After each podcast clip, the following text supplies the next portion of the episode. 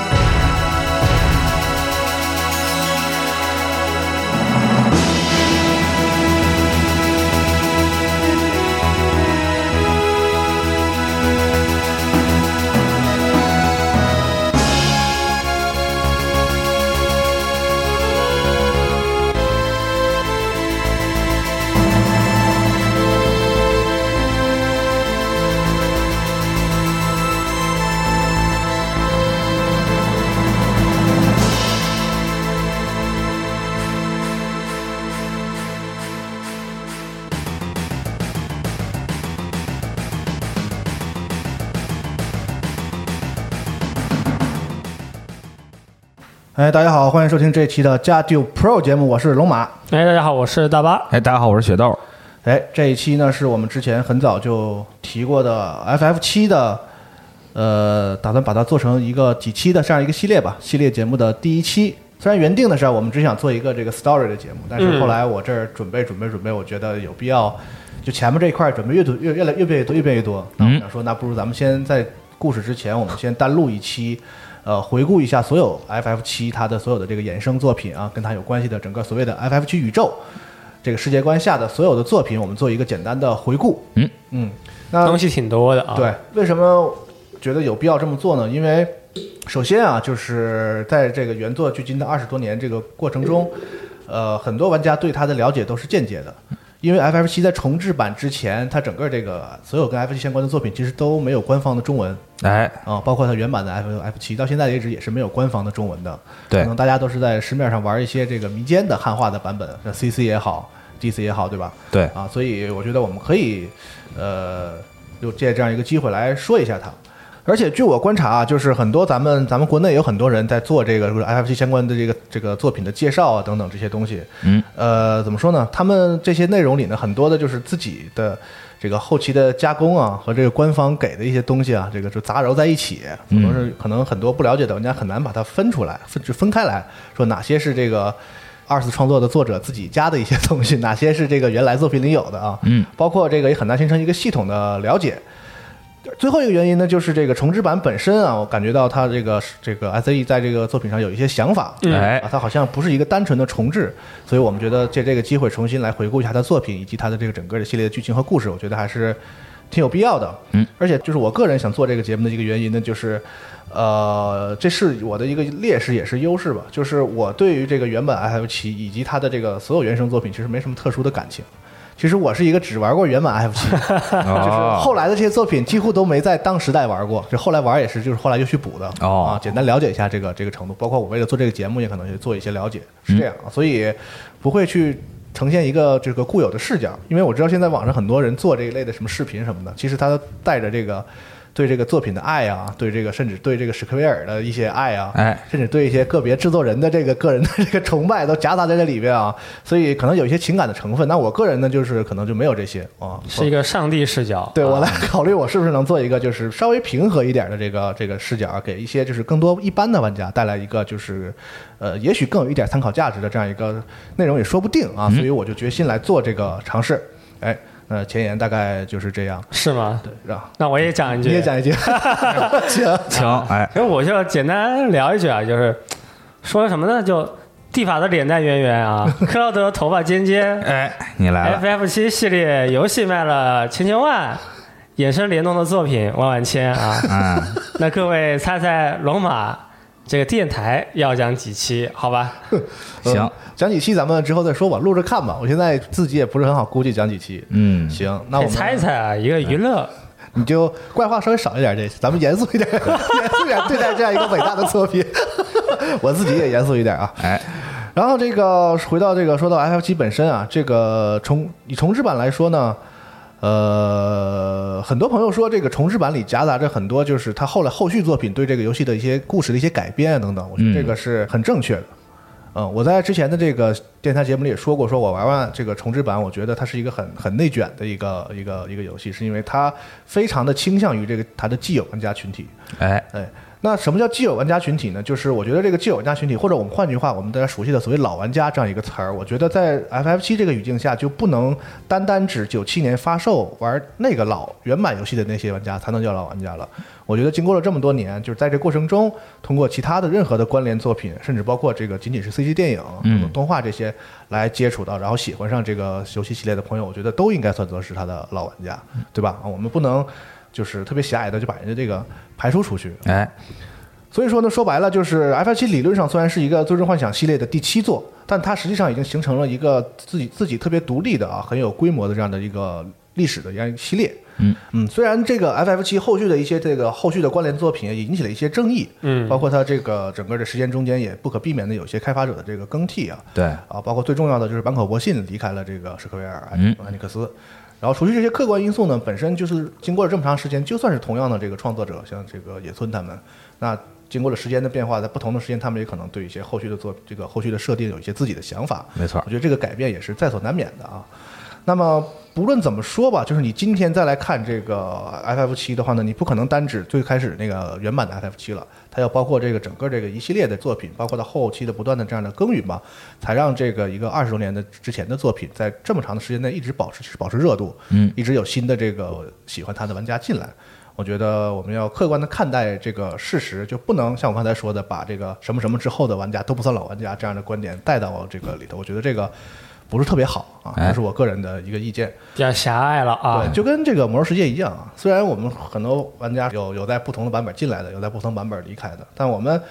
这个毕竟人都是官方出的版本嘛，我们不能就说说咱们什么之后都不算魔兽世界，对吧？这可能只是我们开玩笑的一句气话，但实际上我们都得承认，都是魔兽世界整个这样一个延续的过程。嗯啊，任何版本进来的玩家，我们其实都是魔兽世界玩家或者老玩家，对吧？对啊，这是我个人的一个意见啊。比较宏观了呀，今天。不能给玩家画片儿，对，这个就不客观， 是哎就狭隘，我觉得。哎是，那具体到我们国内呢，就是因为各种各样的原因吧，比如说这个有一段时间这个破解的掌机在国内普及度比较高，哎，没错，啊，所以导致可能玩过后续玩家的作品，后续作品的玩家可能比玩过原版的 FF 七的要多，在中国，嗯这个我可能在中国反而是少数了，就是我没有玩过后来的作品，我是只玩过原版的。那可能在中国，可能尤其是后面年轻一点的朋友，可能就是通过后续的作品了解的更多一点。没错啊，就是我那个年纪，可能大部分都是从那个《核心危机》还有这个《圣子降临的》，CC 对才了解的啊。对，对，所以那我们就不如先这个介绍回顾，所以盘点一下啊，FF 七系列到底都包含哪些作品？可能大家都知道什么这个 A B C D 啊什么的，对大家心里都听说过，但是具体是怎么回事呢？可能知道这个前因后果的人呢，并不是特别多。嗯我们觉得先来说一下啊，那我们先从这个老的 OG 啊 哎， ，OG 哎 OG 啊开始说起啊，这是一个探秘节目啊，对就是九七年的这个《最终幻想七》的原版。哎，经典的源头这，个故事呢，要从这个九四年说起了，说就早了。九四年的时候，他们刚刚做完这个 FF 六，嗯嗯，开完之后呢，然后坂口博信呢就赶紧带着团队准备准准备做这个续作了。但是中间啊，因为出现了出了一个什么游戏呢？《时空之轮》这个游戏，哎好游戏啊是个这个梦之队的对一个对一个一个组合。然后因为这个游戏的开发呢，所以他们中间就解散了一次，就暂时停止了这个续作的开发。哦，然后在这个《时空之轮》发售之后呢，坂口博信就再一次组织起了他的这个《最终幻想》的这个开发团队。嗯然后他和北濑加范呢，当时都有感于这个 3D 技术在全球掀起的这样一个热潮。嗯，啊，然后准备在 FF 七中尝试使用 3D 技术。然后在一九九五年八月八号，在美国的一个展会啊，这哎个展会呢名字叫做我不知道我不知道这么读对不对啊 SIGGRAPH C Graph 九哎五年的 C Graph 上，然后史克威尔公开了一段以这个 FF 六为原型的技术演示，哎，展示了一下自家这个 CG 的这个技术研究成果啊，大家可以网上也能找到这段视频，呃，获得了不错的反响，也坚定了他们这个把这个 C 三 D 技术用在这个游戏里的信心。嗯，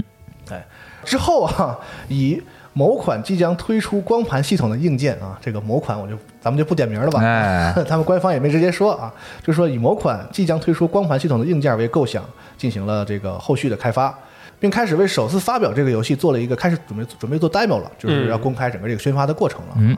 然后直到这个呃发表会的前一个月，他们才被告知说这个光盘系统这个事儿黄了哎，摆了一道，啊。然后已经为这款这个新作投入了做了大量投入的，并且像坂口、啊、北濑这些人对于这个 3D 技术将是未来的这个判断的非常的坚定，所以他们这个纠结了。这个一下之后呢，然后史克威尔痛下决断啊，嗯决定我们放弃原来开发的那个硬件平台，加入这个 PlayStation 阵营。哦，哎，这个是这个就是著名的一个故事了嘛，在一对九九六年二月九号，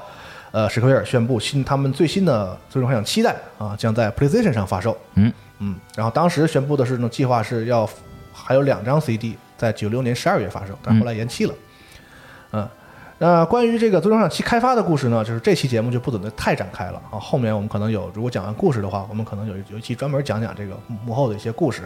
但是有一点我特别在这想说的就是的，就我不知道为什么在这个中国玩家之间啊，流传这么一个说法，说这个 F F 七的这个剧本原案啊，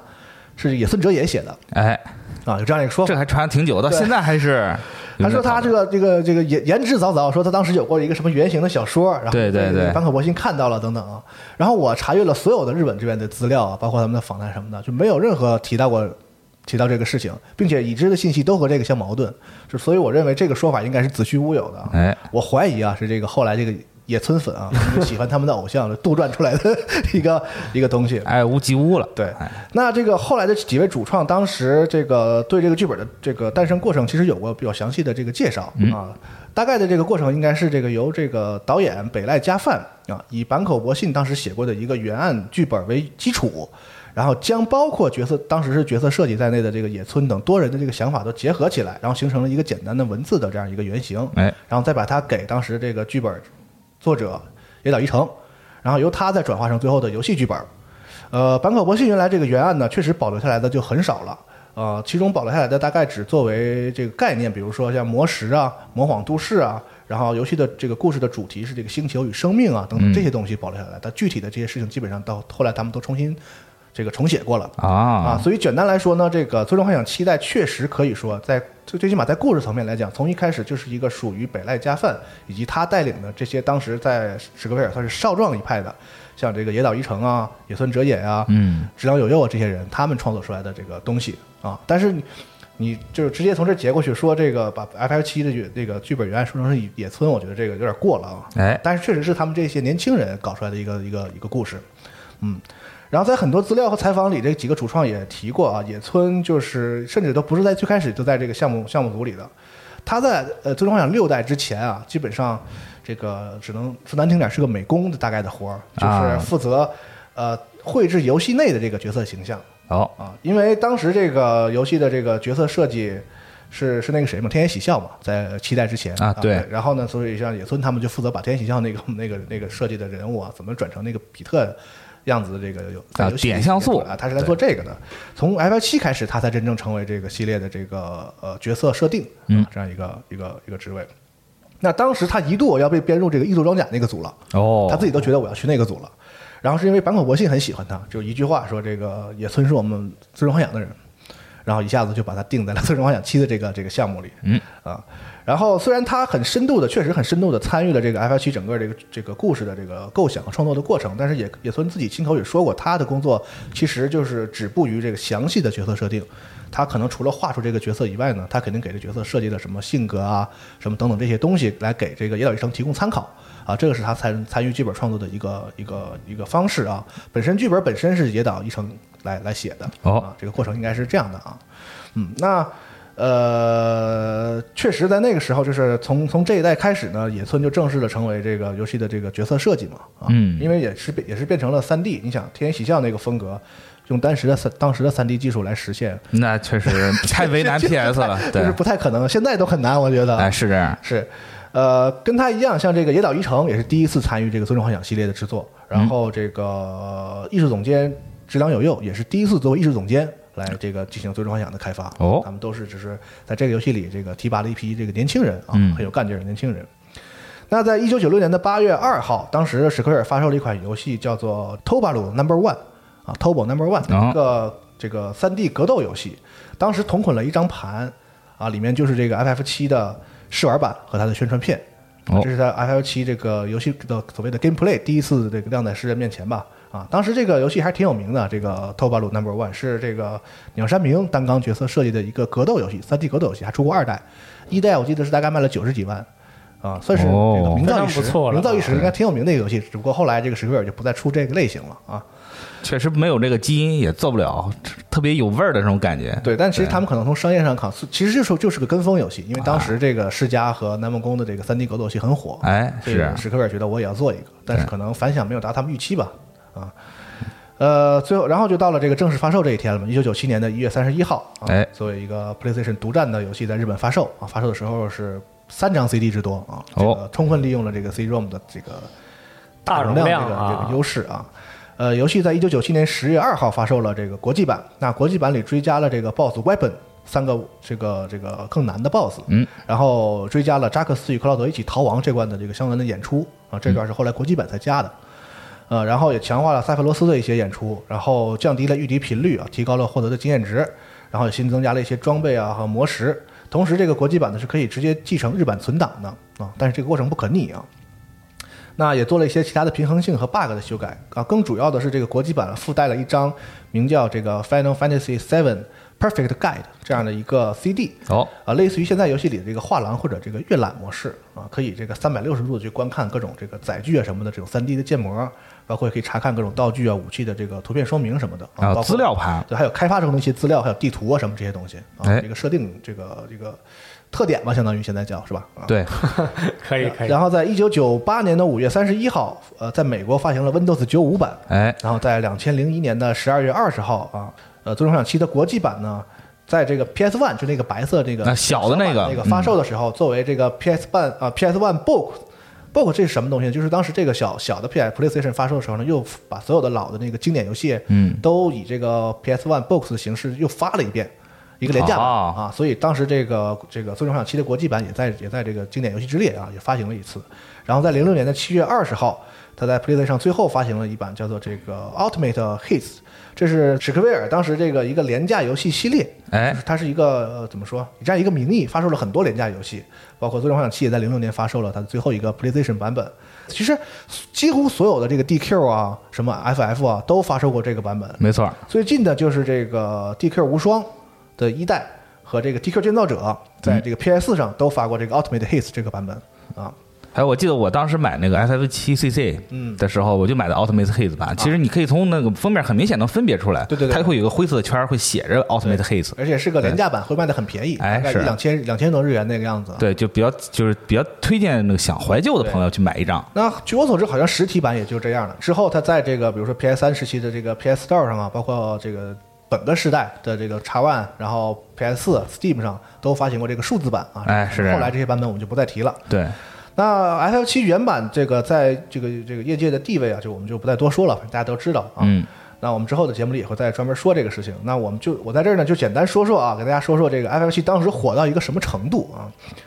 说这个游戏预约的时候就超过了一百五十万人人次啊，然后原版的这个 F 七在三天内就卖了两百万，哦，最终在日本国内的销量是三百二十六万，这不算其他版本啊，就这个最原始这个版本。其实 F 七当发售的时候啊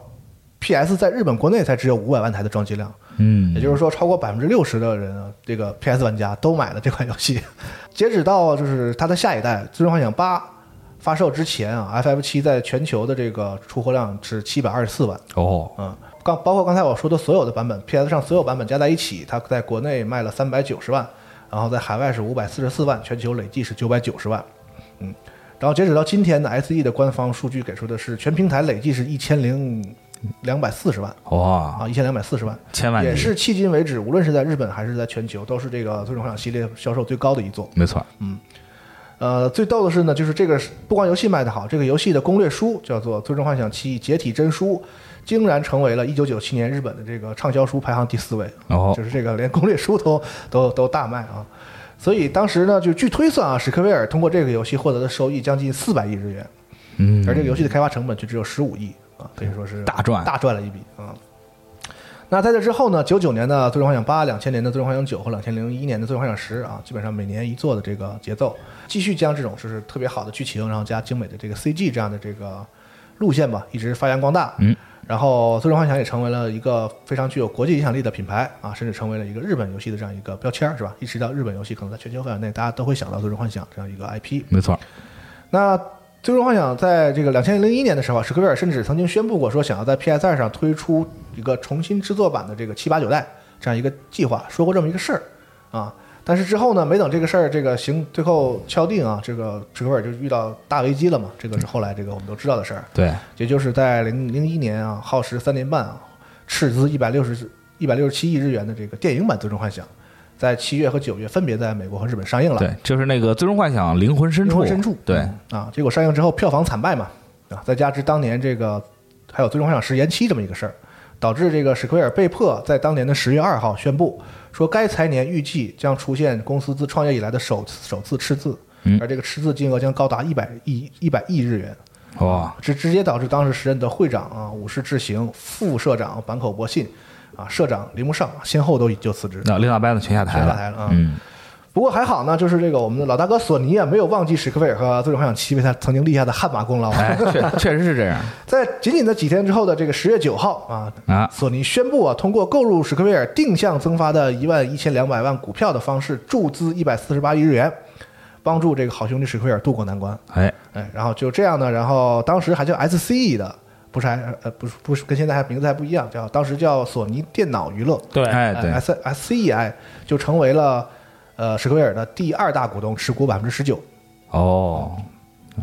之后呢，这个和田洋一就出任社长嘛，然后重整业务，然后直接就关闭了当时制作电影的这个呃 Honolulu Studio，嗯，啊在美国的这个，然后重新与任天堂又建立了合作关系，然后大力发展网络和移动设备上相关的业务。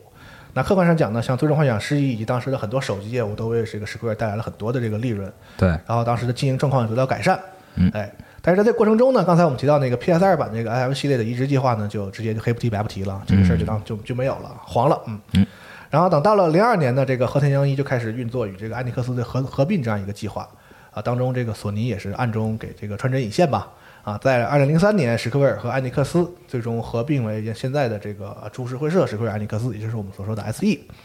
那虽然从品牌角度来讲呢，史克威尔这个名字保留在了这个新的公司里，但是实际上客观来讲，在这个企业严格来讲呢，史克威尔是消亡了的啊，最终保留下来的是艾尼克斯，嗯也就是现在的 SE 的前身是是是艾尼克斯这样一个这个企业的严格过程啊。那新的这个 SE 里呢，索尼依然是第二大股东，嗯，就是这样一个体制。嗯，那在这过程中呢，坂口博信也就彻底离开了啊，他自己来到了这个夏威夷，后来又和微软合作成立了这个悟行者工作室，是吧？嗯，然后后来就有了什么蓝龙啊、失落的奥德赛啊，哎，都是名作，对，反正就是那就是另一段故事了。 对，然后讲坂口博信的时候再说吧。就是哎我们说回 S E 的话呢，就是经历合并之后呢，那梳理整合品牌、提振业绩啊，成为了这个和田洋一领导的新的领导班子的这个首要课题。那由此呢，也就这个孕育而生了一个新的计划，也就让这个 F F 七这个游戏呢，又得以这个续写它的传奇吧。嗯，那这个计划呢，叫做《最终幻想七补完计划 （Completion of Final Fantasy VII）。啊，这个计划呢正式发布是在二零零四年的六月啊，不过他们公司内部的这个工作开展肯定是应该更早的。嗯，SE 官方给的说法呢，这是一个产品多元化的第一次尝试啊。什么叫产品多元化呢？就是曾经下下小崽儿啊，这就是所谓的产品多元化。对，在之后的什么 iPhone 十三啊、iPhone 十五啊，我们都领教过了这个更多的尝试。是吧对，在不同的领域下小崽儿啊，下小崽儿啊。那当时他们是作为第一次尝试呢，在社内经过讨论后呢，那肯定是选他们公司的这个头牌游戏 FF 七来做这个第一个尝试。哎，野心很大，那什么是 FF 七补完计划呢？也就是呃，从现在的回过头来看的这个角度来说呢，就是从零四年开始推出的一系列围绕 FF 七的这个扩展作品，形式除了传统的主机游戏之外呢，还包括 CG 电影、手机游戏、动画、小说等等各种形式。嗯，其中主要的这个四款作品啊，被称为这个 A、B、C、D 这样一个四款作品。A 呢就是这个《圣子降临》 Advent A C Children， Advent 对 Children 圣子降临，B C 啊 Before Crisis 危机之前，C C Crisis Core 啊核心危机以及 D C 地狱哥的呃地狱犬的网歌，哎，这样主要的这样四款作品对，可能 B、C 接触的人比较少，但是 A、C 这个 C、C 和 D、C 可能知道的大家比较多多，人啊特别是嗯 A C 肯定基本上都看过了，哎啊，并且随着这个计划的展开啊，在二零零六年的九月二十二日的这个 T G S 上还公布了一个这个补完计划的啊补完计划，然后套娃计划，对，叫 Rebirth of Completion 啊，也就是这个 FF 七补完计划中的作品的衍生作品啊，其中包括这个 AC 的完全版、BC 的移植版以及 DC 的外传手机游戏啊，这些我们等下都会一一说到啊。哎，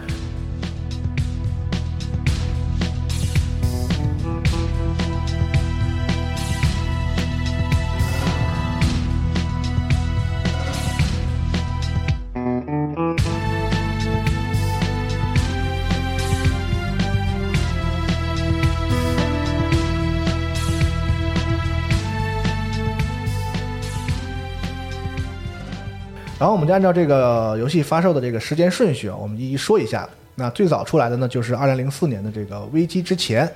啊，它最早公布是二零零四年的五月的 E 三啊，宣布了这个游戏。这是一款手机游戏啊，它的收费方式呢是这个包月订购的方式啊，一个月五百二十五百二十五日元，然后你买它当时要五千五百点儿这个 point，然后来这个下载它的这个内容。分章节配信还是啊，全一共有二十四章加三个特别篇，哎呦，这样还不便宜嗯对，呢，它一共登录了三个手机平台啊，在九月二十四号首发的时候，只对应这个 Docomo 的这个 iModel 这个系列的这个手机，嗯，一个而且是在要要在这个九百 i 之后的这个后续机种才能玩这个游戏。哦，然后在零七年的一月三十号推出了 SoftBank 的这个雅虎 K 台版本，在七月的呃零七年的四月五号和这个 AU 又合作出了这个 EZ Web 版本。然后这样三个通信商都占了，嗯日本的这个主要的三个手机上都能玩了啊。那当时刚才我们说到的那个就是这个这个补全计划的补全计划的，当时那个 Rebirth of Completion 说的那个 BC 移植版，就是指的这个后两个版本，啊哦今年推出后两个版本。那游戏的这个内容啊，就跟它的名字一样啊，简单来说就是以神罗公司的特殊部队塔克斯为主角的。啊，FF 七故事发生之前六年之间发生的故事，是个前传的故事。那玩法上基本就是一个简化的这个 FF 七的系统，每个章节呢分为数个任务啊，地图上的敌人是可见的，不是踩地雷。那遭遇之后呢，进入战斗画面，然后用这个 ATB 系统驱动的一个 RPG 的战斗，然后对魔石和装备系统进行了一定程度的简化，然后中间呢再用这个文字对话和简单的剧情演出进行衔接。啊，同时结合了这个手机硬件的特点，采用了像这个呃拍照生成这个模石这样的系统啊。拍照就比如说你拍一个什么颜色的东西，比如你拍一个红的，可能就出现相对应的红色模石；哦，你拍一个白色的东西，可能出白色的模石。哎，我我对后续作品影响也很大。然后 F F 七本传中的主要角色几乎全部在这个游戏里有登场，嗯啊，包括什么克劳德啊、提法啊，全都有。呃，不仅交代了这个雪崩的来历以及神罗内部啊各种这个势力之间的这个斗争关系，而且呢，其中这个尼泊尔海姆相关的这个剧情呢，可以认为是后来这个 C C 塔克斯视角的一个里剧情。嗯，啊，非常它的其实它的这个在剧情部分吧非常吃重。虽然我们现在提到这个 F 七的前传，一般认为是这个《核心危机》嘛，认为是 F 七的前传，但是客观来说呢，《核心危机》应该是这个这个克劳德啊、爱丽丝的提法以及塞弗罗斯这些主要角色的前传。嗯，那你从这个世界观的角度来讲呢，其实 B C 才是一个比较完完善的前传作品，它介绍了很多世界观里的事情，包括这个神罗公司的一些情况。嗯啊，剧情上还是很重要的。而且呢，S E 呢还很重视这个游戏，为这个一个手机游戏啊制作了一个酷炫的动画的这个开场动画。然后，而且之后在这个 A C 的限定特点里，附带了一个 O V A 叫 Last Order，哎啊，这里面呢还给这个 B C 的所有这个无名主角们一个集体亮相的镜头。啊，所以说可以说这个在客观上来说，它是一个很重要的作品啊。虽然大家可能都没有机会玩到了啊，以后也没有机会再玩到了，但是这样一个作品为何选择一个就是像手机这样一个形式啊？嗯就是我个人分析啊，大概有这样两点原因。一呢，就是这个 F F 七补完计划从一开始就不是一个就是特别有长期规划、长线经品牌经营的这样一个计划，而是一个通过挖掘既有成功品牌的这个价值，迅速解决这个业绩上的这个需求的这样一个项目。是吗？嗯对，因此这个计划的时间表排得非常紧张，呃，要求开发团队在这个宣布这个计划宣布的第二年，就是零四年就要有第一波产品投入市场。哦，啊，包括当时的 A C 计划中也是在第这个零四年要要要面世的，所以在这个情况下呢，就是开发周期较短、规模小的这个手机游戏是一个很不错的这样一个第一炮的选择。哎，同时呢，在这个整个计划一开始啊，呃，史克威尔就看准了这个手机市场的这样一个潜力，和多库莫这个合作是一个很重要的一环。那事实上呢，BC 当最初登陆的那个系列手机，就是这个《圣子降临》AC 中这个角色们都使用的那个系列手机，嗯啊拿着那个就是叫 P 九九百九百 I。那这个手机当时是在零四年六月发售的，那原本计划呢，AC 呢也是在这个时间段左右要要推出。哦，所以这是一个全方位的合作计划，就是说通过 AC 带热量，观众先看到这个 CG 电影里这个很帅的角色们都拿这个手机用，然后呢让这个给这个手机相当于带货，对，对，然后包括他们自己的手机游戏呢也在这个手机平台上，就给自己带量，啊哎啊这一个双赢的这样一个一个感觉。是大吧家可以回想一下，很好这个 AC 里有特别特别多手机的这个特写镜头，没错儿而，且角色打电话的镜头。对，从里到 外，手机内部，对，手机外面，手机掉水里面了，手机的对， UI 都给你展现，对对对对，对对，而且那个掉水里那边和大家误认为是不是手机有防水功能？对，其实并没有然，而这个手机并没有防水 功能。我不知道会不会有观众买了之后试过啊对，，当时很多很多朋友以为这是一些什么这个特殊的这个展现手法，哎展现他这个游戏的世界观什么的。但是其实我现在告诉你，你可能被欺骗了感情，那其实是个植入广告，对， 这个深入骨髓的植入广告啊。对，但是那个手机确实很帅，当时也确实很很时髦，看起来，哎对然而可惜的是呢，这个 A C 最后这个项目越变越大，变成了一个电影的体量。他们最初可能计划只有二十几分钟啊，一个哎小的 C G 的这个片子。那只用一年时间做一个全 CG 电影，就是实在是太扯了嘛，就肯定做不出来。是，那只要拖拖拖，等到二零一五年的九月，AC 成卖推出时候呢，这 AC 虽然获得成功，但是这个经历过那个功能手机时代的人都知道，那时候那个手机更新换代的那个速度，那叫一个惊人，是吧？没错就是你拖了一年再卖，其实这个联动其实意义就不大了。对啊，，就基本每个月都会有新的翻盖手机出现 反正就是更新换代很快。哎，那等这个 BC 大概是在呃二零一八年的三月三十一号才和这个 Final Fantasy Mobile 一起就停止了提供服务，一直哦提供到一八年了，也算是一个很长长寿的手机游戏了。嗯，中间过程中，虽然有一度传出说有海外版啊，或者说这个甜甜端还是谁说过说想移植这个掌机平台等等，嗯，不过这都没有下文儿啊，所以说游戏只在日本市场推出过，它应该在日本之外的这个认知度是很低的。没错，因为它的运营商都是基于日本的这些对运营商说过要去美国，但是后来就没有下文了。嗯啊，那如今来看呢，作为一款功能手机时代的这个手机游戏啊，游戏本身的这个游戏性和表现力都很很有限吧，是吧？然后呢，它的一些特点呢，也集中在这个结合手机功能上，像什么模石援护啊、救出啊，就它有些这个联机要素，异步联机，你可以发这个当时那个就是手机这个短信，然后请别的玩家来帮助你，就是比如说你在游戏中失败了，会被这个雪崩抓起来，嗯，然后这个会就向向其他玩家求救，他可以接到一个这个解救任务，他做完之后可以把你救出来，哦，啊，包括你打怪的时候可以做这个这个魔石援护，叫其他的玩家来帮你作战啊，等等这样的一些系统，包括我们刚才说的这个照相这个功能什么的啊。那这个，而且当时手机的画面比例什么的跟现在也完全不一样嘛。没错，对，所以说这个不管在任何平台吧，只要今天 S E 如果想就是想把这个游戏再现出来的话呢，就是可能就只能再重新做一遍了。嗯，所以这个从各个角度看也都不是件很有必要的这个事情啊。可能这个中国玩家要永远的告别这个游戏对了。，哎，不过有传闻说这个可能会将这个这这这一块的剧情统合到 F 七，别的游戏对里啊，可能统合到 R 一 remake 里面，对这个大家就可以不知道了寄希啊。望于这个吧。对啊那但是呢，BC 本身在日本其实是相当成功的。嗯，虽然今天我们也没法考证这个手机当时这个这个游戏的卖的情况，因为它本身就不是一个买断形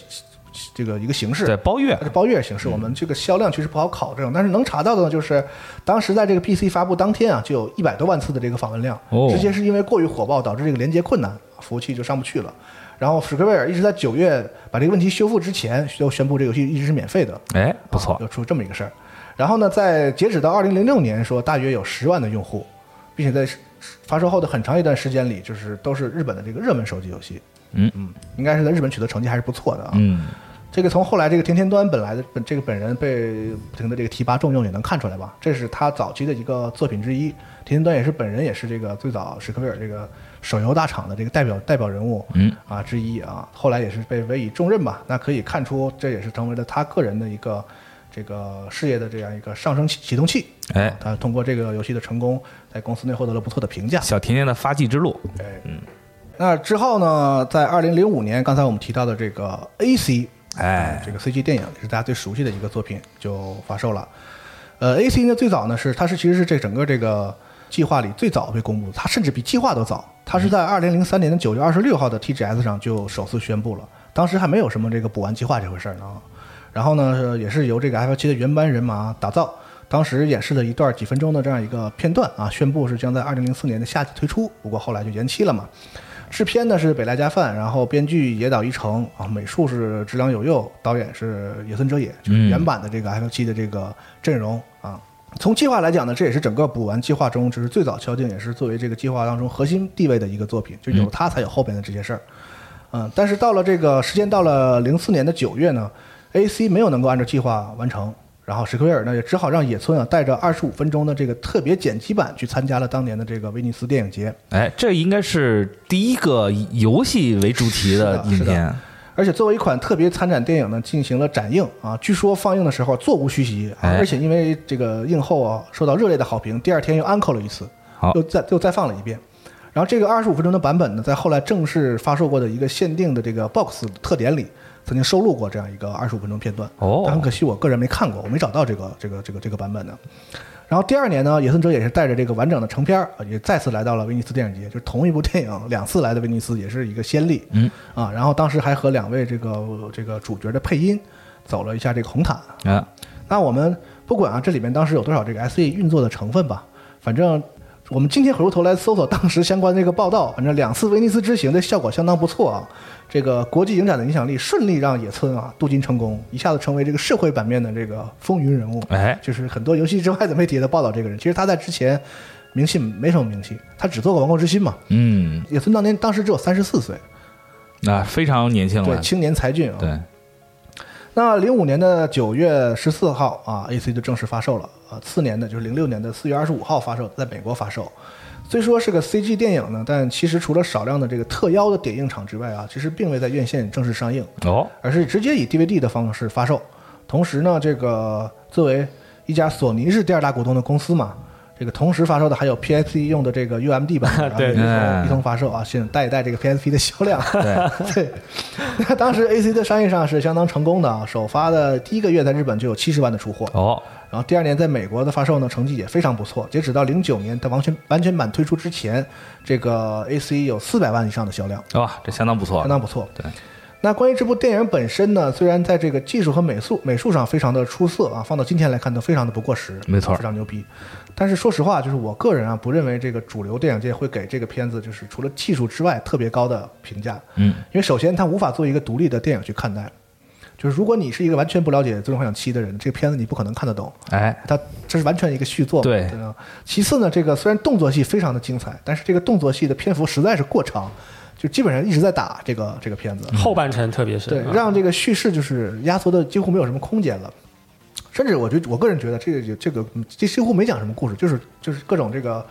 这个游戏过场串在一起啊，稍微加一点文戏，大概是这么一个过程。这个故事很简单啊，对，其实你现在再回过头来看这个剧情，就是特别村味儿，我们所说的，对，野村的味道特别浓，但我个人的意见就是，你现在咱们再回过头来用这个电影的角度去讨论 A C，其实没有任何意义，人对家也没有上映过，因为这压根儿就不是一个所谓的我们理解中的常规意义的电影，哎它是一个就是服务于品牌和目标用户的这样一个产品。而且从这个角度来说呢，A C 可以说是定位非常的准确，而且市场给予了非常正面的这个回馈。没错，和这个当时《灵魂深处》相比，正好相反，这个 A C 完全是一个根植于自己 I P 的这样一个作品。它《灵魂深处》那看完你也不知道跟《尊重上有一个毛关系，对吧？，对，简是那样一个东西。是跟这简直就是根本没有任何关系，对对，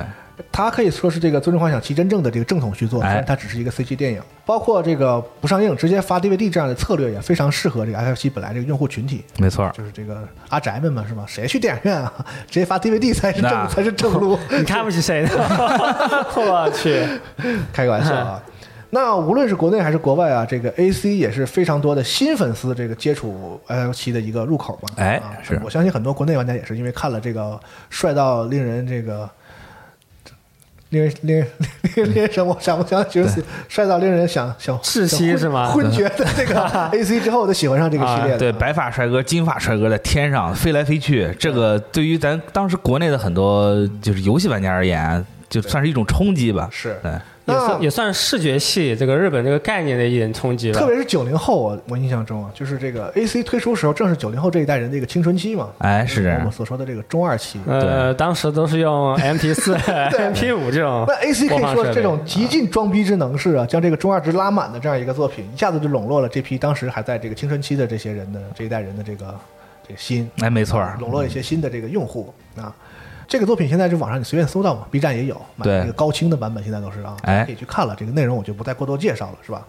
然后说两个这个题外话，就是跟它有关系的这个配合的作品，就是史克威尔为了配合 AT 的发售呢，在这个东西的发售前后分章节的，嗯在自己的在 AC 的官网上公开了一个由这个编剧野岛一成执笔的一个小说，叫做《On the Way to a Smile》。啊，在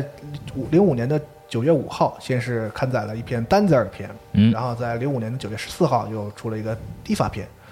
它的第三篇巴雷特篇呢就没放了啊，是放在这个美版 Xbox 那个美版 BOSS 同捆里啊，绑了这个巴雷特篇。然后你以为只有三篇吗？还不是啊，在零九年的四月六号，它出版了一个正式的这个书的版本，嗯，其中除了上面三篇以外呢，还有这个 Nanaki 篇啊、尤飞篇、神罗篇以及这个 Live Stream 篇这四个篇，以后一共是七章。哦，啊，就完整版你要买书才行啊，这是一个感觉是老套路了啊。可以嗯，嗯，刚才我们说的那个这个补完计划的补完计划 （Rebirth of Completion） 也是啊，在零九年推出了 AC 的这个完全版。哎，这个完全版呢是加强了画面和细节，说是这个克劳德的身上那些什么这个装饰什么的都变得更精致了，嗯，而且增加了长这个三十分钟以上的这个内容在这个影片里，相当于一个导演剪辑版啊，嗯，比如这个克劳德和这个丹泽尔相遇的那一段儿，啊，克劳德送马林回这个地仙堂，以及这个塔克斯的一些成员的一些戏份，都是在完全版的后加入的，哦，而且这个完全版对这个情节和演出做了补充之后呢，哎，这个确实显著的提高了影片的这个观感和节奏啊。呃，另外呢，在这个完全版中呢，还有一张碟收录了这个 OVA 动画，叫做《On the Way to a Smile》，呃，丹泽尔 Final Fantasy，这个就是刚才我们提到的那个小说的丹泽尔篇的动画化啊，一个二十几分钟的这样一个动画版啊。这个故事大概就是这个 AC 的故事，两年之后，丹泽尔这个病不也好了嘛？嗯，然后他想加入这个 WRO，也就是这个世界再生组织。然后呢，在这个局长啊 Leap 的这个面试里，就开始讲自己的过去啊，他他爸他妈是怎么死的，然后又遇到了什么谁谁谁谁谁，然后最后遇到了这个克劳德，能和这个这个 AC 正好那个剧情能接上，嗯，就是这么一个小小一个小小篇章嘛，是这么这么一个东西，其实和主线没什么太大关系。哎，大概这个 AC 的故事大概就是是是这样了。哎，对，相关想看了可以找一下啊，网上现在有，可以看啊。嗯，然后时间来到了零六年，我们说的这个《地狱犬的挽歌》就发售了啊。它最早是在零四年九月二十一号，也是 TGS 上发表的。日版呢是零六年的一月二十六号发售，美版是零六年的八月十五号发售，一款 PS 二的独占游戏。那游戏的故事设定是 F F 七故事结束的三年之后，A C 故事的一年之后，就是时间线上到目前为止是这个这个宇宙里最后的一部作品了。对，那在 FF 七中作为同伴登场的这个人气角色文森特啊，是这个游戏的主角。他对抗了一个邪恶的组织啊，叫做 DG，就是 Deep Ground Soldier 这样一个组织吧。嗯啊，同时在这个过程中呢，逐渐展现出这个文森特他自己的一些个人的相关的过去，以及这个神罗的一些黑幕、嗯啊，这么一个故事。对，也是因为这座发售发售之后嘛，很多人就开始讨论到底是文森特最强还是萨菲罗斯最强。哎，对，那作为本片之后的第一款，也是这个补完计划里唯一一款主机平台的游戏啊，那 DC 在制作上还是具有相当的规格的，哎游戏有这个丰富的演出，而且都是 CG 全全 CG 制作的，包括完全这个承接自 AC 的人设和这个过场演出的这个风格很帅啊，对，甚至呢还和日本这个传奇级视觉歌手啊，这叫 Gakuto，哎做了一个联动，这个企划叫 Project G。由由这个 Gakuto 演唱的这个游戏的主题曲《救赎 Redemption Redemption 静かに空に帰るあなたの姿を涙が枯れるまでずっと見つめていた溢れる悲しみには消せない傷跡に忘れはしないと誓った「俺たち翼を羽ばたかせ」「すべてを消してみせよう」「いつも人終わりを迎える」「最後の鐘が鳴りやむまで」那实际上呢，这个 Capital 不仅仅是唱了一首主题歌而已，这个游戏内呢有一个相当于这个隐藏人物的这样一个角色吧，嗯就是由他来扮演的。那这首歌的 MV 和当时的这个他跑的一些通告啊，比如电视节目啊，包括他本人的 live 上啊，这个 Capital 真穿的那件衣服就是野村哲也根据游戏内这个角色给他量身定做的哎一个服装。啊，这个角他扮演的这个角色呢叫这个杰内西斯啊。之后我们讲故事的时候可能会提到这个角色，也是这个补完计划下一个将要发售的作品 CC 中的一个主要角色。对，而且它非常重要。非常重要。嗯，然后 Project G 呢，实际上也是这个游戏故事中存在的一个词啊。总之是做了一个这个破墙的一个联动哎，啊。那由此可见呢，这个 DC 也不可谓不是一个被 SE 和野村很重视的当时一个游戏嘛。嗯，但是啊很可惜，这个游戏推出之后啊，口碑却非常的不理想，嗯、甚至被普遍认为是这个补完计划中最差的一座。哦，啊，那到底发生了什么呢？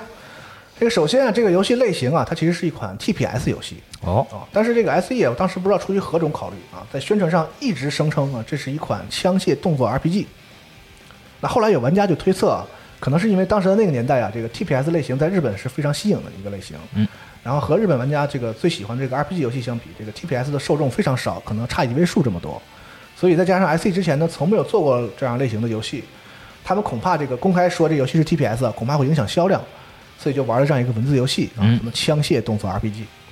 那从结果来看呢，可以说适得其反啊。这个很多玩家被误导而购买之后，就当 RPG 买了嘛，买了之后发现完完全不是那么回事儿啊，非常的愤怒啊，然后就大家就开始骂这个游戏，口碑这个滑坡导致这个销量的跟跟着也滑坡啊。然后当然更重要的是，这游戏本身质量确实出了问题。那看过 A 四的人都知道，这个文森特是一个身体里有怪兽的这样一个改造人，哎哎，那他的这个有远远超出人类的这个身体能力。啊，刚才不是咱们也提了嘛，就是大家会讨论说他和这个克劳德到底谁厉害嘛？啊，这个动作都非常华丽。对啊反正我我是觉得这个装逼值啊，几乎都要超过这个克劳德了。就是他嗯基本上一出来，他都是最帅的。对，所以在这个 DC 的过场里演出里也是啊，一直以保持这个这个特色非常帅。但实际你到了这个游戏中，你一玩的时候呢，就满不是那么回事儿啊，就变得非常土。那个你看剧情里的演出里就是但丁一样飞来飞去，然后等你一玩呢，你就发现就是土的像克里斯一样，哦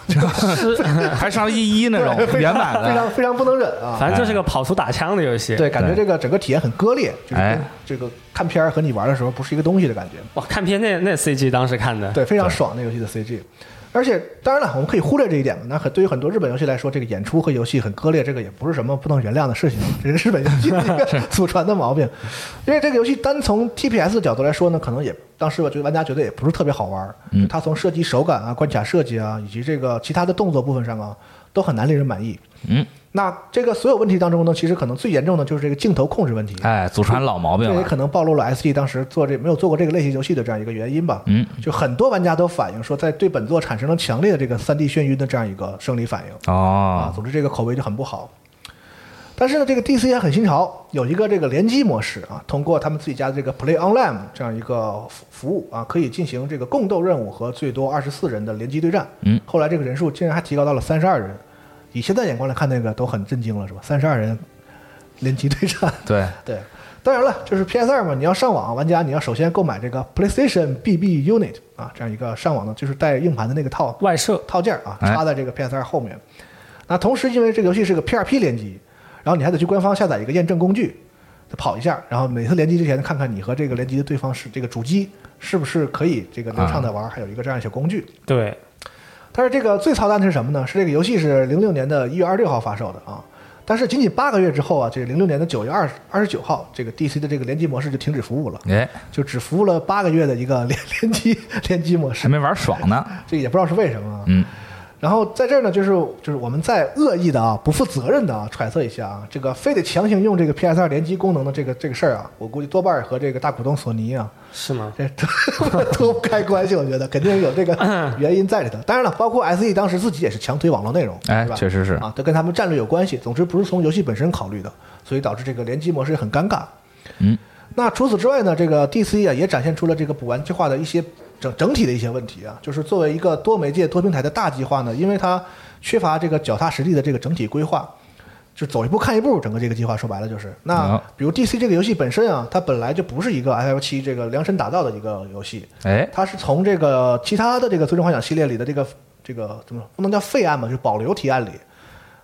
就划了出来这么一个提案。当时可能这个这个原原来这个这个案子是给这个 FF 十做的，比如像尤哦尤娜什么的。来做一个射击游戏之类的，有这样的一个企划，但后来就搁置了嘛。嗯，但是他们有了这个 F 七的补完计划之后呢，说得赶紧从这个以前的这个这个企划里找，哎，翻翻翻，哎，这个可能合适，打枪嘛，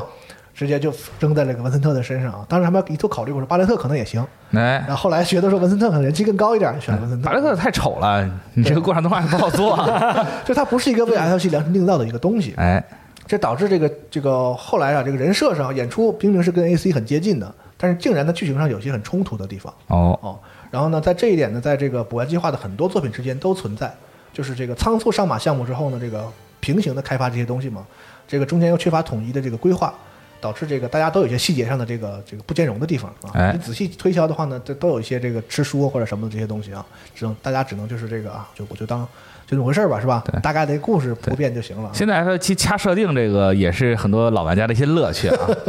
对，那 刚才我们提到不是有一个这个补完计划的补完计划嘛？提到了一个 DC 的呃手游游戏，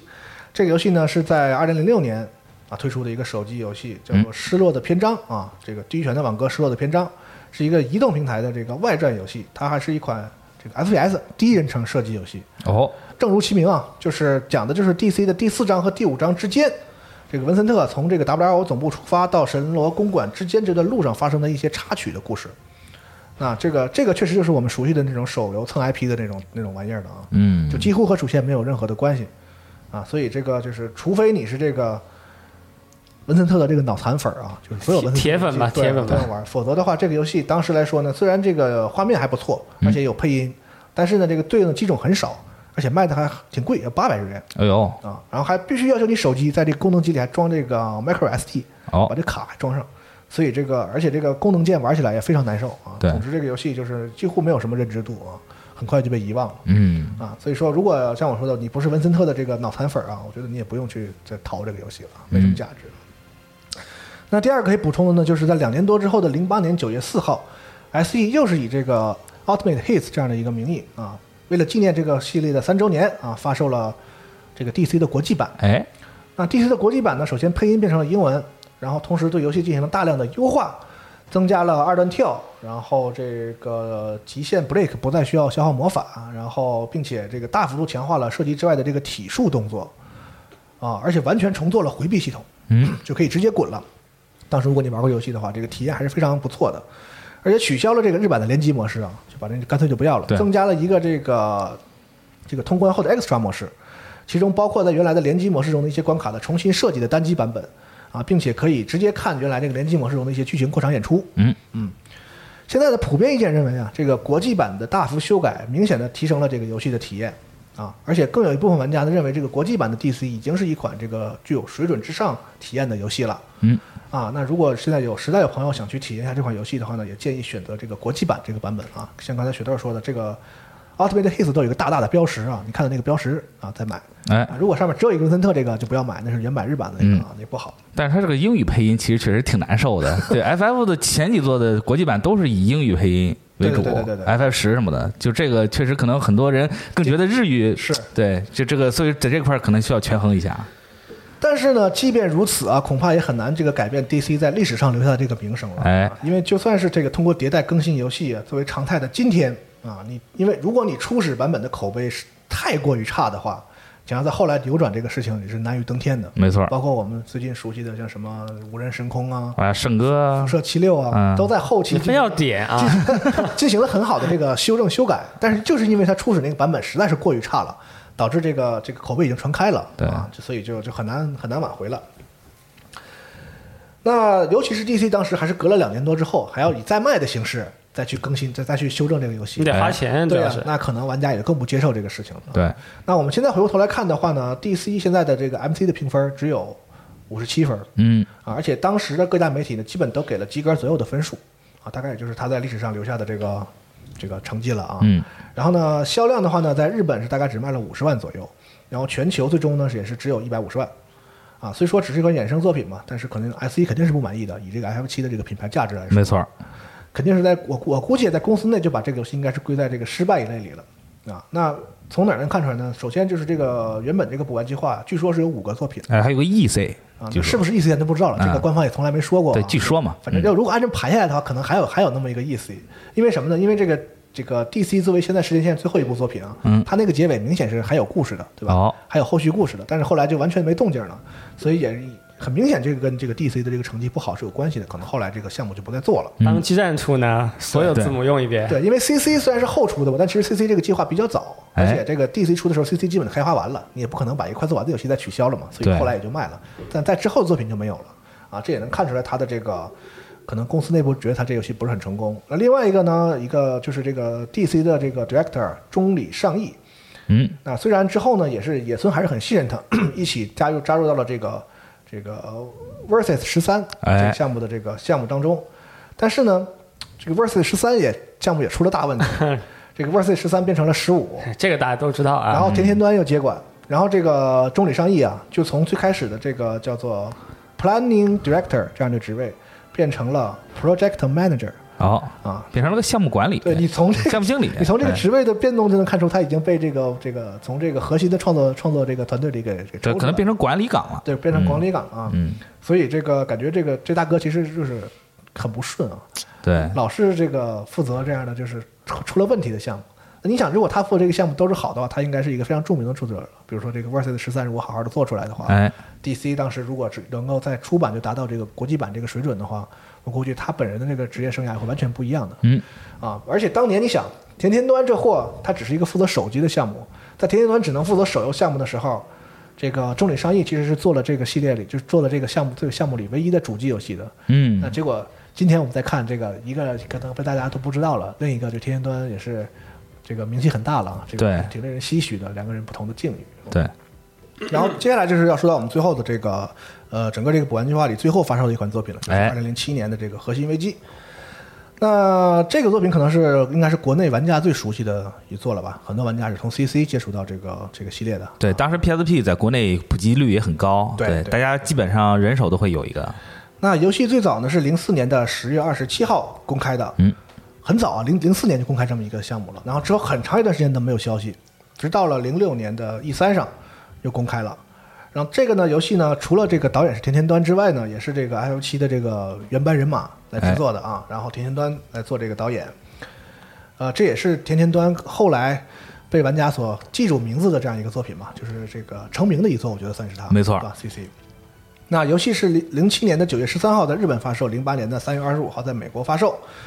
玩法呢，广义上来说呢，也是一款就是 ARPG 嘛，嗯啊，采用了以这个 solo 加的战斗啊这样的主题，高速 ATB 系统啊，然后魔石系统呢也得到了进化，不仅可以增强能力和使用魔法，还可以合成，这嗯个可以合成魔石。然后多个魔石呢，你这个有一定组合的这个带起来呢，还可以佩戴出一些新的技能和魔法，哎，这样的系统。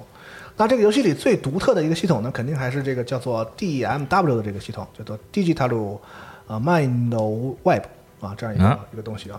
其实就是我们说所说的那个老虎机系统。对对，当时通过消费 SP 啊，这个扎克斯可以将这个 solo 架的这个能力啊具现化啊。 根据这个摇出的这个，我不知道中文那个叫什么老虎机，那个叫日文叫利鲁啊，啊，中文那就反正就是转的那东西嘛。根据那个摇出的组合不同，可以获得不同的这个效果，比如这个魔石的等级上升啊，这个魔法不消耗 MP 啊，发动极限技啊，召唤这个召唤兽啊啊等等这个效果。然后在特定的时候呢，还有这个叙事的作用，因为这个例如转的时候啊，还会播片儿，就跟那个我们在这个日本的那个。反正街机厅里玩这个老虎机或者是那个小钢锥是一样的，对，它又能表现演出，嗯一边转一边有播片儿啊，而且很而有相当一部分这个片儿是只有在这个转的时候才播的，哎就是这游戏里用它来叙事。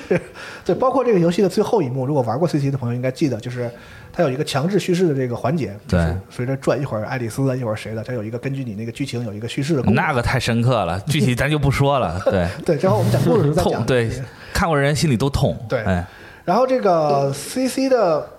战斗呢，算是这个兼顾了不同阶层的玩家，嗯啊，主线游戏内容呢比较简单，就是你不用想太多啊，去二是攻击，叉是闪避，哎你就是当无双玩儿也可以比较轻松的通关啊，适时的用点技能嘛嗯，差不多就能通关啊。而且为这个核心玩家呢也准备了很有挑战性的这个挑战任务。当时我印象我印象很深，就是这个 CC 挑战任务还是引起了玩家的讨论的，因为难度很高。没错儿，啊，大家反复的要挑战，而且你可能你要先练角色啊，然后有一些策略，包括对你的操作都有一定的要求啊，对，有一定很高的难度的这个挑战任务。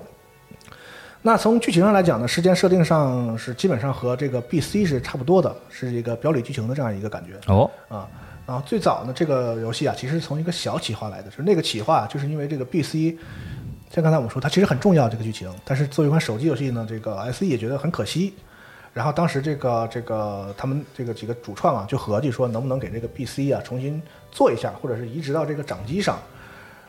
然后搞着搞着搞着呢，就被这个野村啊就说说那我们要不然就做一个别的吧，是吧？就后来就做着做着就这个所谓的 BC 的这个移植的东感西，觉野村这个人就老老干这事儿 啊，就变成了 CC 这样一个游戏啊。哎，其其实也是就刚才我说的，整个整个整个这个计划都是走一步看一步嘛，嗯。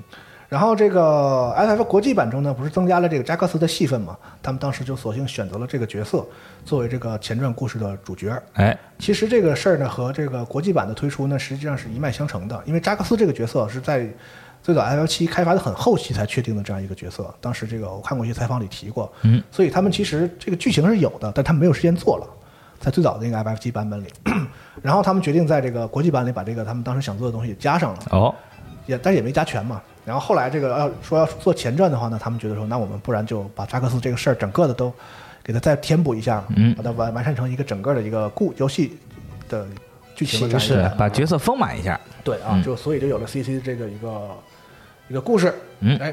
然后包括呢这个 CC 的这个战斗系统也被认为后来是这个最终幻想零式的一个雏形，没错因为也是天天战做的嘛，嗯他把直接做 CC 这一套就拿到这这个最终幻想零式那去了，因为他之前可能只做过手机游戏，也不会别的是吧？哎做，过一个 CC，我就我就得把这个再接着用呗，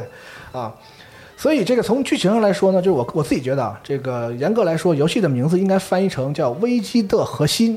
比较准确。这个危机的核心呢，指的应该是就是这个 Genoa 或者是这个尼泊尔海姆这个事件真相的这个意思，就嗯是通过这个前传给大家揭示这个 F 七那个危机的核心到底是什么啊，是这么个这么个意思啊。但不知道为什么，就是反正玩家熟悉的翻译方法就是这个核心危机啊。那这个 CC 的结尾就是 F F 七的开头，是一个很标准的这个前传故事的对，正好连上，建制啊。嗯而且 CC 的这个剧情啊，以这个黑暗而悲惨啊所著称啊。对，对，和这个 BC 有一个相同的特点，就是这个游戏内的角色这个死亡的比例和速度相当的惊人啊。嗯，如果算上在正传最后不是也死了这个爱丽爱丽丝和塞浦路斯嘛，他俩也死了。如果算上这两个人的话，那么 CC 在官网上公开的十二名主要角色里有七个都死了。啊，啊，就死了一半还要多啊。那其实我我自己觉得啊，就在至少在这个游戏里，并不见得这个原因就是野岛和野村就是他俩非得是有多黑啊，老老想老要杀人。就主要原因还是这个，如果这因为它是个前传，它设计出了好多新的角色，那正传里又没有，那你你不让他死了，你怎么办呢？这 个这必须得死，哎所以就只能这么那个时候还没有现在这个想法 啊，对，嗯或者你最起码得让他进入到一个接近于死了的状态啊，这样才说得过去。不然你对主线为什么不出现啊？这么重要的角色，对，但但是这个《最终幻想七》这个世界里边吧，这个人死了不是真死了是，对，所以他还是留了一手就，回到想要对，回对到了那个源泉。对对，那个生命之流，对，相当于这个世界是有灵魂的嘛，哎你可以简单这么理解。但反正不管什么原因吧，就也不论也不管你玩没玩过原来的这个原版的 FF 七啊，反正这个 CT 的整个的故事啊，都是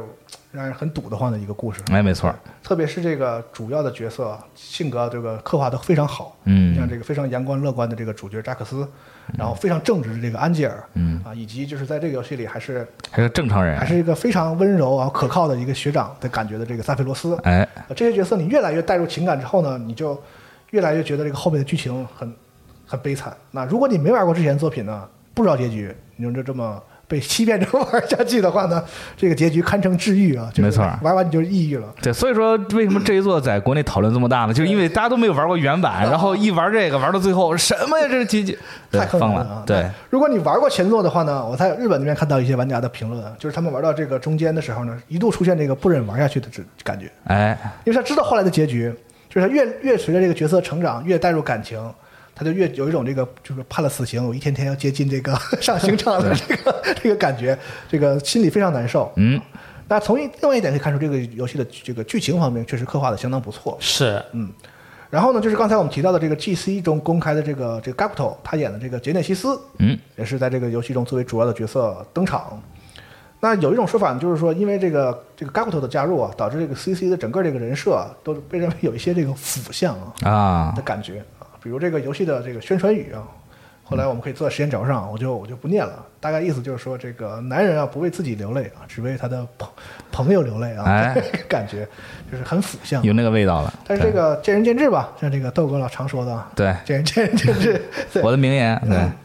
啊，但是呢，客观来说，这个 CC 确实带来了包括这个 g a k u t o 的粉丝在内的很多女性用户，这个确实是个事实，就是很多女玩家也是很吃它这一口通过 CC 来加入到这个 F 七的这个粉丝阵营当中的。对，这个我说个题外话，那个 g a k u t o 这个人，他其实跟这个游戏业界很有渊源。比如说有一个游戏，呃，呃那个《合金装备二》，嗯，就曾经用他拍过 C C M 对对对对广告，对对对还有一个以他为主角主角的那个动作游戏啊，对，我很有名，对啊，他他还给一些角色配过音，包括动漫的角色。哎，没错，所以其实大家都很认他，他也唱过好多高达的歌，而且哎而且他的粉很铁，哎，是这他样的，粉很 铁。为了他而买游戏的其实也不在少数，对，那 CC 在这个商业上取得成绩确实也是不错的。全球累计销量呢，我查了一下，目前给出的数据，这个我在这个 VG Charts 上查到的数据是三百一十九万之多。哦啊，全球销量，国内非日常本好日本国内也卖了八十多万，嗯，算是相当不错的这个成绩了。啊，刚才这个雪照说过，他在零九年七月三十七月三十号也推出了这个这个 Ultimate Hits 这样一个廉价版本。没错，那作为这个最后一个发售的这个系列的作品吧，那其实它在这个重制版中，其实也是目前来看牵连最多的一个作品，包括很多 CC 中的镜头都直接被用在了这个重制版里。如果你玩过的话，玩过这两座你都玩过的话，你应该能看到一些一些镜头啊。当然了，重制版好像是把这个东西都重做了一遍，但是那个那个场景是完全继承自 CC 的，感觉就是非常承认这个作品的前传地位的。没错，就是玩过 C C 的人去玩 F 七 Remake 一定会有最后会有那种感触，甚至你比原版的那个玩家更有感触啊，他可能因为结得更近嘛。哎，这个，如果你是一个特别喜欢重置版的玩家呢，然后迫切的、非常饥渴的想要了解这个所有之前的这个相关作品的话呢，那 CC 我觉得是你的首选，就是我最推荐你可能就玩 CC，其他那些我觉得你可以其实可以不玩。嗯，那如果你非要玩一个的话呢，我觉得 CC 是最推荐给你的啊。如果你喜欢重置版的话，心の底の気持ちはあるの世界の全てを手にしたとしてもそれがあなたの幸せなの「孤独な空を見上げるの」「笑ってみせてよ」「言葉にするのが下手なあなたの性格わかるから」「ああ遠い昔」那基本上到这儿呢，我们就介绍完了所有的这个呃补完计划中的所有 FF 七相关的作品。总结一下呢，就是一部 CG 电影，两个手机游戏，一个主机游戏，一个掌机游戏，两个 OVA 动画和一本小说。好、如果你把这些东西全看完了的话呢，啊，恭喜你就获得了这个《最终幻想七博士》的称号， 就知道了这个游戏里的这个系列里所有的故事哈、和相关的设定。这就是朋友圈的 FF 七博士啊。对，那最后呢，就是我我们说一下这个补完计划这个东西啊，我认为它诞生的原因呢，大概是有这么两个。首先呢，就是零三年发售的，只用了一年多开发的，被称为最后一款真正的史克尔游戏的这个《最终幻想十杠二》。哎，哎，这个游戏获得了非常好的效果，非常好的商业成绩，全球五百五十万的销量，啊，所以这个就是这样一个衍生作品获得了好的成绩，而且只开发的一年多，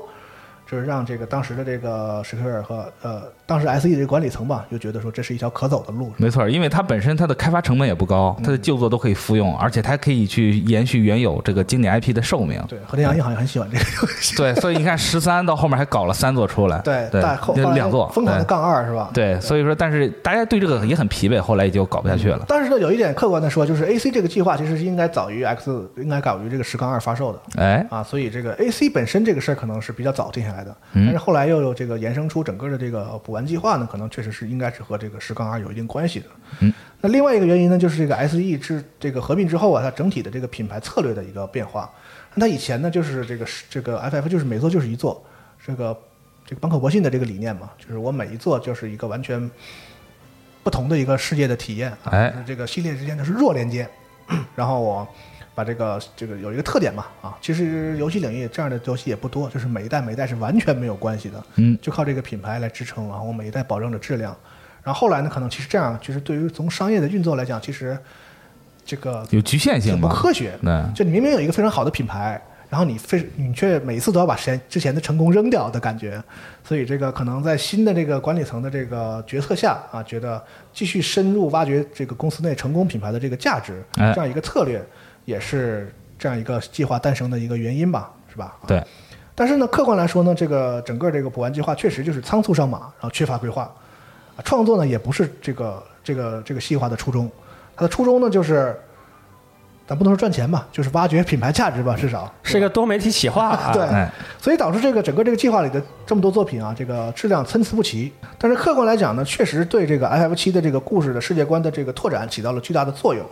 啊，同时这个虽然每一座都有一些细节上的矛盾吧，但是呢，这个整个这个过程中的这个剧本啊、故事的主创啊，基本上都没变。啊，像 B C 和 D C 虽然不是这个这个野岛和野村做的，但是他俩都是作为这个这个监制，嗯啊，监修了这个整个的这个过程。所以说总体来说，这个系列还保持了很比较好的这个一致性，还是能连上戏的啊，不会出现一些特别崩、特别特别连不上戏的这样的作品出来。哎，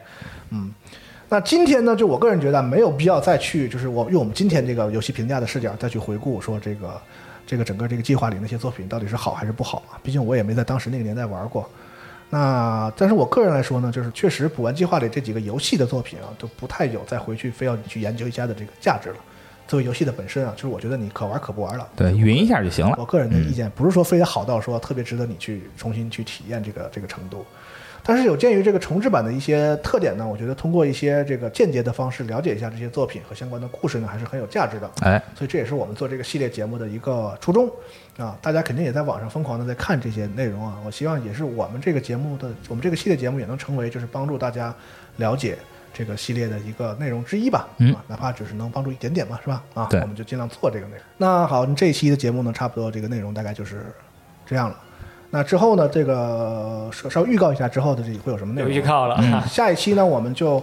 这期我们等于是回顾了这个游戏的角度，回顾了所有的作品嘛。那下一期的话呢，我们就从头把这个重置版之前的这个 FF 世界观下的这个整个游戏的故事，我们整体的捋一遍，哎，回顾一下，包括官方也给出了这个游戏发售的这个游戏内故事发生的时间的年表啊，各种各样的资料啊什么的，我也查了很多啊，但是我不确定那个是一期还是两期啊，嗯我只能做做看啊。对然后在之后呢，我你 们也开始做做看了，做做看，走一步看一步啊。对，我们也分章节出，对，出多少这个就再说了。对，哎，节目补完计划，哎然后在之后呢，我们可能会聊一下这个系列开发幕后的一些故事、一些奇闻异事啊，哎啊那些这个现在已经很有名气的制作人们当时是怎么构思这个游戏的，等一些很有趣的故事。对，说到这我就气气不打一处来，这和田洋一这个人真是气死我了。对， 但人家商业上确实有，确实有有有有成绩吧？哎，是是这是么，说，对，嗯。而且呢，我们还会聊聊这个《最终幻想七》作为一款被改变了业界的作品啊，它到底都改变了啥？哎，啊，这个是可能我个人想聊一聊的一个事情。对，而且 FF 七它发售的这个时间也很巧妙，嗯因为你看它刚发生在这个海湾战争之后，在这个日本经济还没有复苏的情况嗯下，然后当时很多日本人对这个能源意识还有一些环境意识，就是嘖会非常的强烈，很敏感。哎，对很敏感，没错，对包括这个《最终幻想七》原版的这个主题是一个很大的主题。哎为什么最后最后这个故事发展发展发展成一个很情感向的一个故事啊？对这个我个人都有一些有一些看法吧。是为嗯什么最后那个结局是那样啊？哎，是，对，然后包括就是结合这个重置版，